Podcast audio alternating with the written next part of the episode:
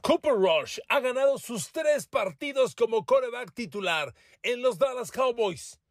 No tiene derrota alguna. Tiene cuatro envíos de touchdown por una intercepción. Por supuesto que mete presión. La pregunta de hoy es, ¿quién debe ser el coreback titular de los Cowboys cuando Doug Prescott haya sanado? Queridos amigos, bienvenidos a mi podcast. Un abrazo y muchas, muchas gracias por el favor de su atención. La escucha de hoy aquí en Spotify, en Apple, Google, Amazon y cualquiera que sea la plataforma en la que me hagan el favor de escucharme.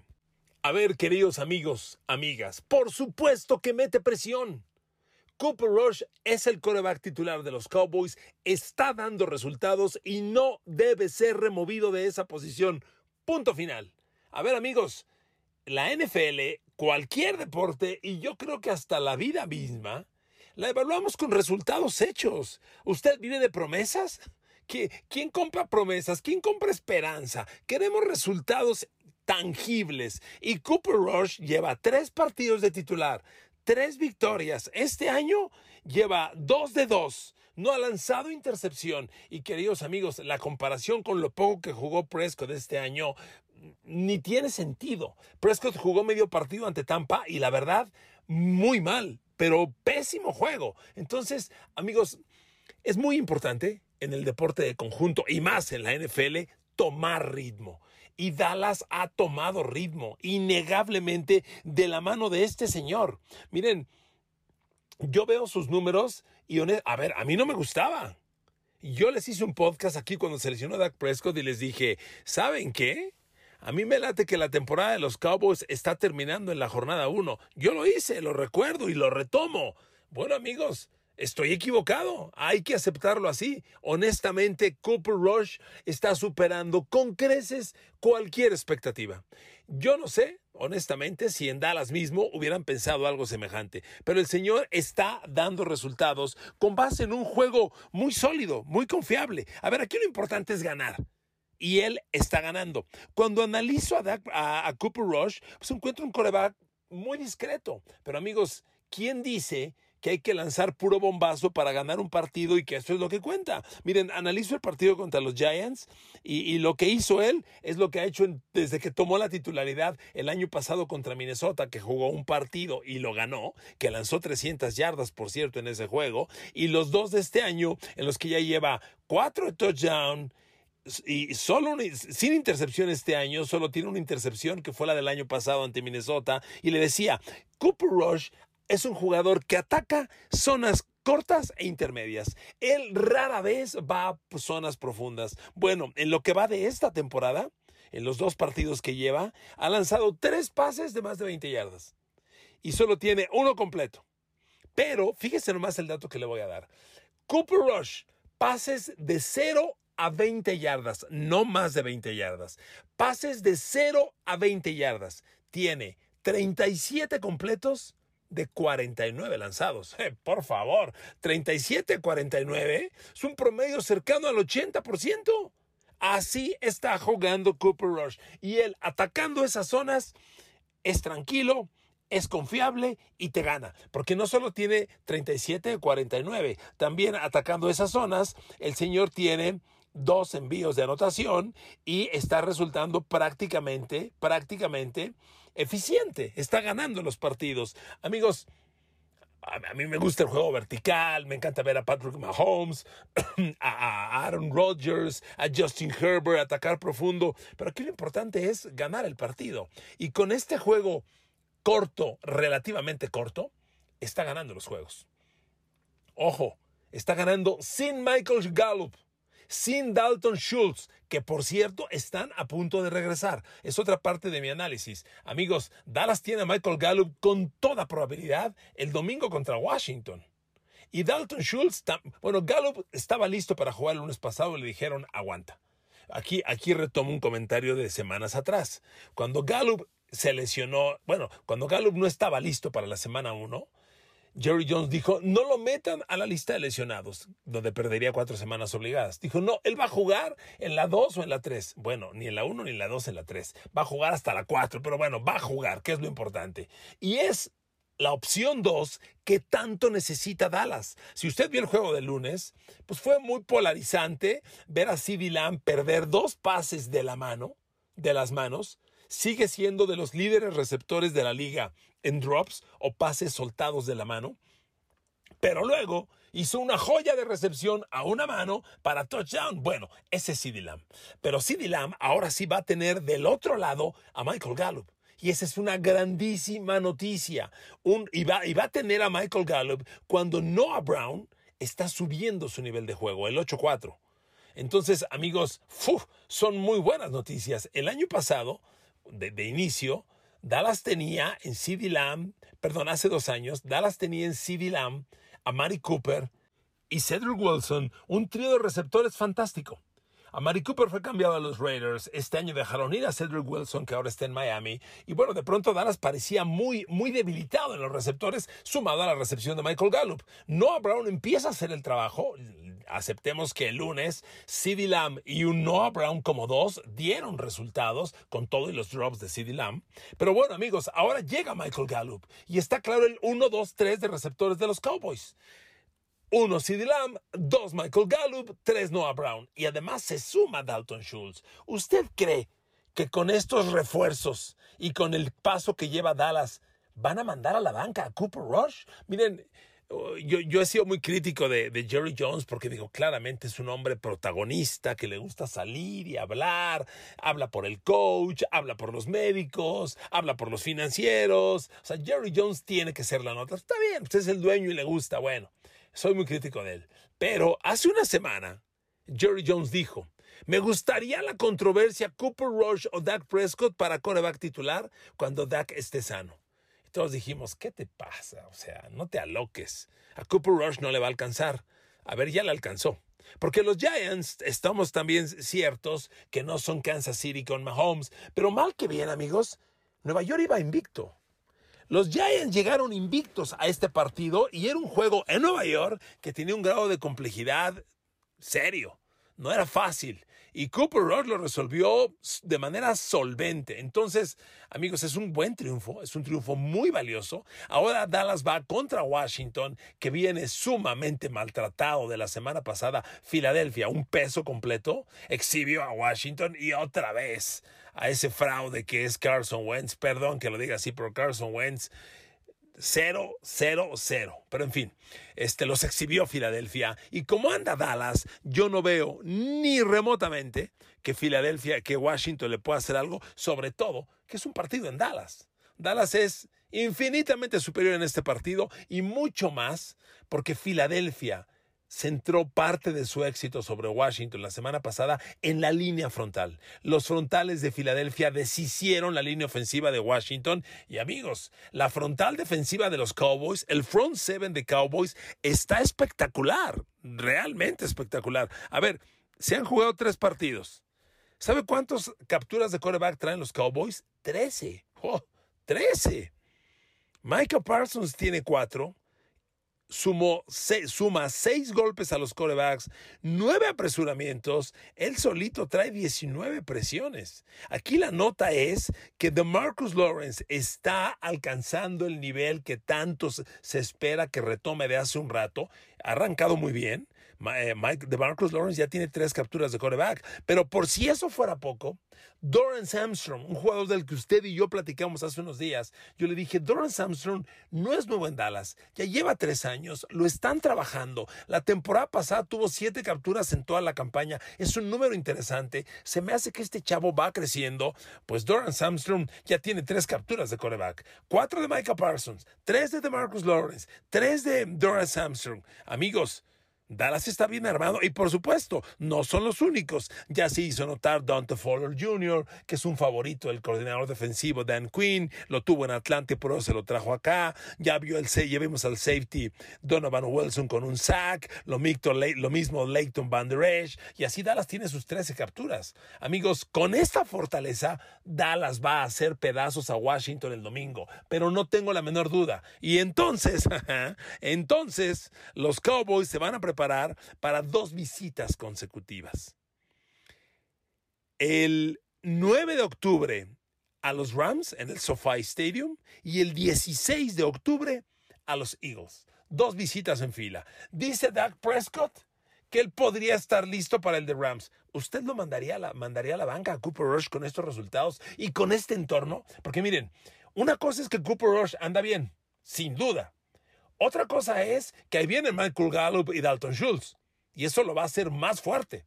Otra cosa es que la línea frontal defensiva de Dallas está dominando espectacularmente. Y eso va a ser más fuerte todavía a Cooper Rush. Y miren, termino con esto. La línea ofensiva de los Cowboys también está haciendo las cosas muy bien. Está trabajando sólidamente, está bloqueando para, para una fortaleza de los Cowboys. Bueno, en el partido contra los Giants fueron una pared.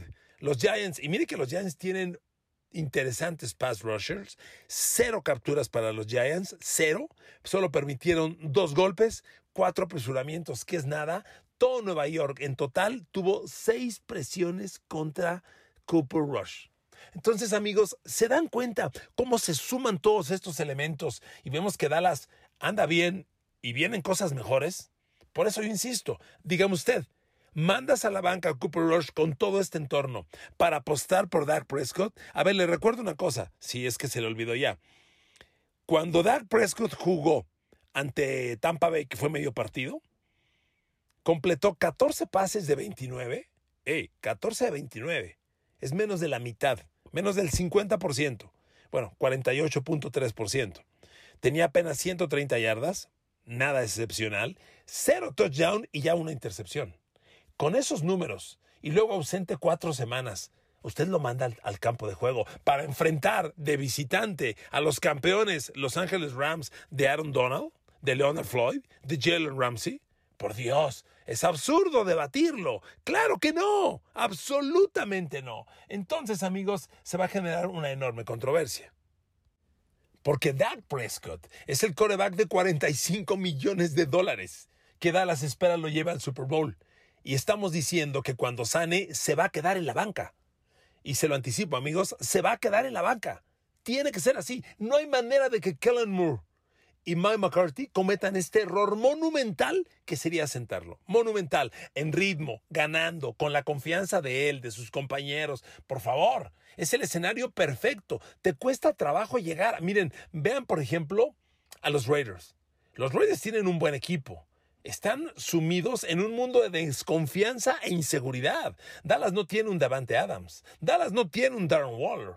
Dallas no tiene un Hunter Renfro. Honestamente, los tres receptores por separado de Raiders son excepcionales. Van 0-3. No hay ritmo, no hay confianza. Es un mundo de inseguridad. Bueno, amigos, así son las cosas. Dallas tiene el escenario totalmente opuesto, ganando en ritmo, con confianza y usted los va a sentar. No, amigos, miren, la controversia con, con Dak Prescott ya se desató. Obviamente Mike McCarthy no lo va a decir. No creo que lo diga. Bueno, sería interesante, podría hacerlo, lo dudo. Pero debe, debe prevalecer el mando de Cooper Rush. Y miren, aquí traigo a la memoria un escenario que es muy probable que ustedes, ustedes hayan vivido y que yo también viví. A ver, ¿me permite llevarlo en, el, en el túnel del tiempo 21 años atrás? 2001, me permite hacer una analogía con Tom Brady. 2001, los Pats, fíjese lo que le voy a platicar, muy semejante. Los Pats tenían en al coreback Drew Bledsoe como titular, que tenía un contrato de 100 millones de dólares. Sí, señor. En el 2001 ya tenía Bledsoe un coreback, un contrato de 100 millones de dólares. Oiga, recientemente los acababa de llevar al Super Bowl los llevó al Super Bowl 31, que perdieron con Green Bay, pero que perdieron compitiendo muy bien. Green Bay de Brett Favre, con aquel gran juego de este regresador de patadas. Ay, Dios mío, ¿cómo se llama? El regresador de patadas de los Packers, que fue el MVP del juego, este, que ganó el Heisman. Ah, perdón. En fin, ese muchacho, Drew Bledsoe, quarterback de Super Bowl, 100 millones de dólares, titular. Pues en la semana 2 sale corriendo, llega el linebacker Mo Lewis de los Jets, lo revienta, le mete un leñazo a la altura del pecho, lo manda a la reserva de lesionados cuatro partidos y entra de la banca Tom Brady.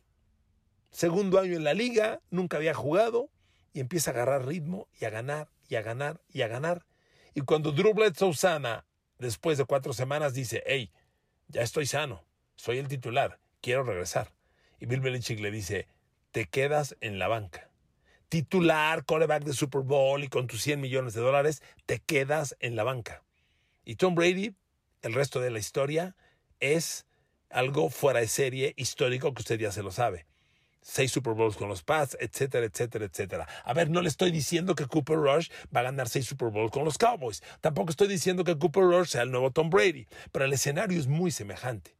El supermillonario es Dak Prescott, el titular, el hombre de la esperanza, el titular del equipo, el hombre al que le armaron el equipo. Ajá, con el que Dallas no ha llegado a donde quiere. Aquí empieza a ganar ritmo Dallas con Cooper Rush. ¿Y usted cree que lo van a mandar a la banca?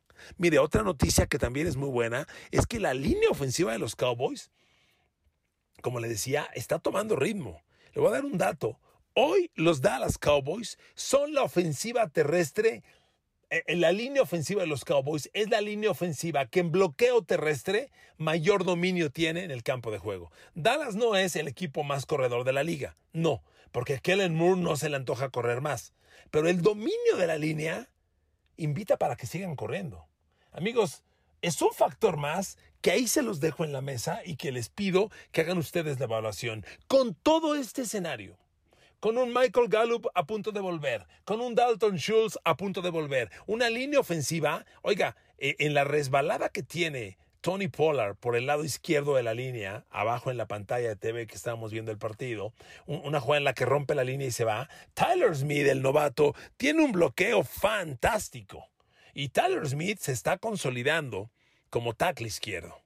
Podría ser el tackle izquierdo del futuro para Dallas, no lo sé, pero está jugando bien. Hoy Dallas tiene a Tyler Smith de un lado y Terrence Steele como tackle derecho, que yo he tenido muchas dudas de él y sin embargo lo está haciendo de manera muy confiable Terrence Steele, debo aceptarlo, ante los ante los Giants, bueno, por favor, ante los Giants, Terrence Steele no le me pasaron ni el aire. 0-0-0. Cero capturas, cero golpes, cero apresuramientos, cero todo. Dallas confiaba en él. En fin, Dallas trae en línea ofensiva hoy. Tyler Smith, tackle izquierdo. Terrence Steele, tackle derecho. Connor McGovern, guard izquierdo. Zach Martin, guard derecho. Y Tyler Viadas en el centro. Y con esa línea está dominando. Pero espéreme, ahí viene ya Jason Peters el tackle que trajeron del retiro de Filadelfia, un tackle que va muy probablemente, se lo digo así, al Salón de la Fama.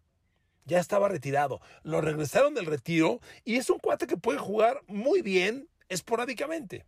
Yo no sé si regrese Tyrone Smith, de ese sí tengo mis dudas, pero como se ve hoy la línea y con Jason Peters listo para jugar, amigos, eh, no les digo que sean impasables, pero luce excepcional el escenario. Usted y yo, querido amigo, amiga, que me hace el favor de escuchar este podcast, por supuesto, estamos lejísimos de ser coaches NFL, de, de, conocer a plenitud cómo se vive, cómo se sufre, cómo se plantea un juego. Pero tenemos un escenario muy claro que a final de cuentas es el que ve todo el mundo, el que ven los coaches, lo vemos usted y yo, está en la pantalla. Bajo este escenario, no hay manera que Dallas cometa el infame error de sentar a Cooper Rush. Y no lo van a hacer. Dallas está urgido de ganar. Mike McCarthy sabe que la única forma de rescatar su chamba y que no llegue Sean Payton es llegando a algo muy grande este año. Como van las cosas, Dallas, Dallas pinta bien. Estamos todavía en septiembre, tocándole la puerta a octubre que ya está inminente, pero seguimos en septiembre, faltan muchas cosas. Pero yo le voy a decir algo. Dallas está de manera muy interesante, dos ganados, un perdido. A Washington no le va a ganar, le va a pasar por encima. Yo creo que Dallas va a tener un triunfo aplastante contra Washington. Washington la semana pasada ya lo mencioné, volvió a ser el Washington de siempre y sobre todo Carson Wentz. Y como anda el front seven de Dallas, no van a tener piedad de Washington alguno. Entonces, Dallas va a ganar, va a estar 3-1. Y vienen esos dos juegos críticos en el SoFi ante Rams y, y en el Lincoln Financial Field de Filadelfia. Ahí vienen esos dos juegos si Dallas es capaz, cuando menos, de dividir, de dividir, pondría su récord en 4-2, que no luce nada mal. Después viene Detroit, que ya está compitiendo, pero sigue siendo Detroit. Y luego vendría Chicago, que está peleando por ser lo peor de la NFL en este momento. Oiga, son juegos muy cómodos, son juegos cómodos. En la NFL no es nada fácil, pero enfrentar a Chicago y a Detroit en semanas seguidas no es lo mismo que enfrentar a Rams y Filadelfia de visitantes. Los de Chicago y Detroit son duelos en Dallas también. Entonces, amigos, si Cooper Rush se mantiene de titular, y divide contra Filadelfia, aguas, que esto se va a gran escándalo, porque no habría manera posible de que Dak Prescott recupera la titularidad.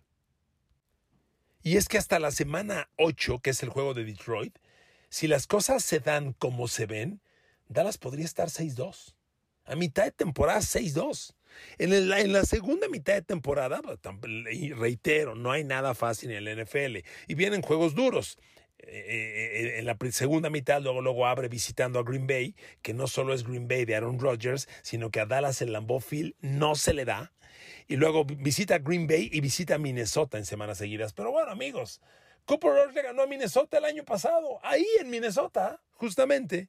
¿Usted cree que va a sufrir Cooper Rush? Y luego viene otra vez Giants, Colts, que no es fácil, Houston, Jacksonville y cierra con Philadelphia, Titans y Commanders. Amigos, no está tan peor, no está tan peor como decía el compadre. No está tan peor esto. Honestamente, cerremos el podcast de la siguiente manera. No hay manera en que Mike McCarthy y Kellen Moore cometan el infame error de sentar a Cooper Rush. Se va a quedar en la titularidad. Con todo y Dak Prescott sano. Si Cooper Rush le gana porque le va a ganar a Washington, va a esos dos en, Los Ángeles y en Filadelfia. Si es capaz de dividir ahí, salir 1-1, después todo indica, le va a ganar a Detroit a Chicago. Y Dallas va a estar 6-2 a media temporada. Y si eso ocurre, Dak Prescott, vete a cenar con tus 46 millones de dólares a un buen restaurante porque te vas a quedar en la banca. No habría manera de sentar a este señor si sigue ejecutando como va ejecutando.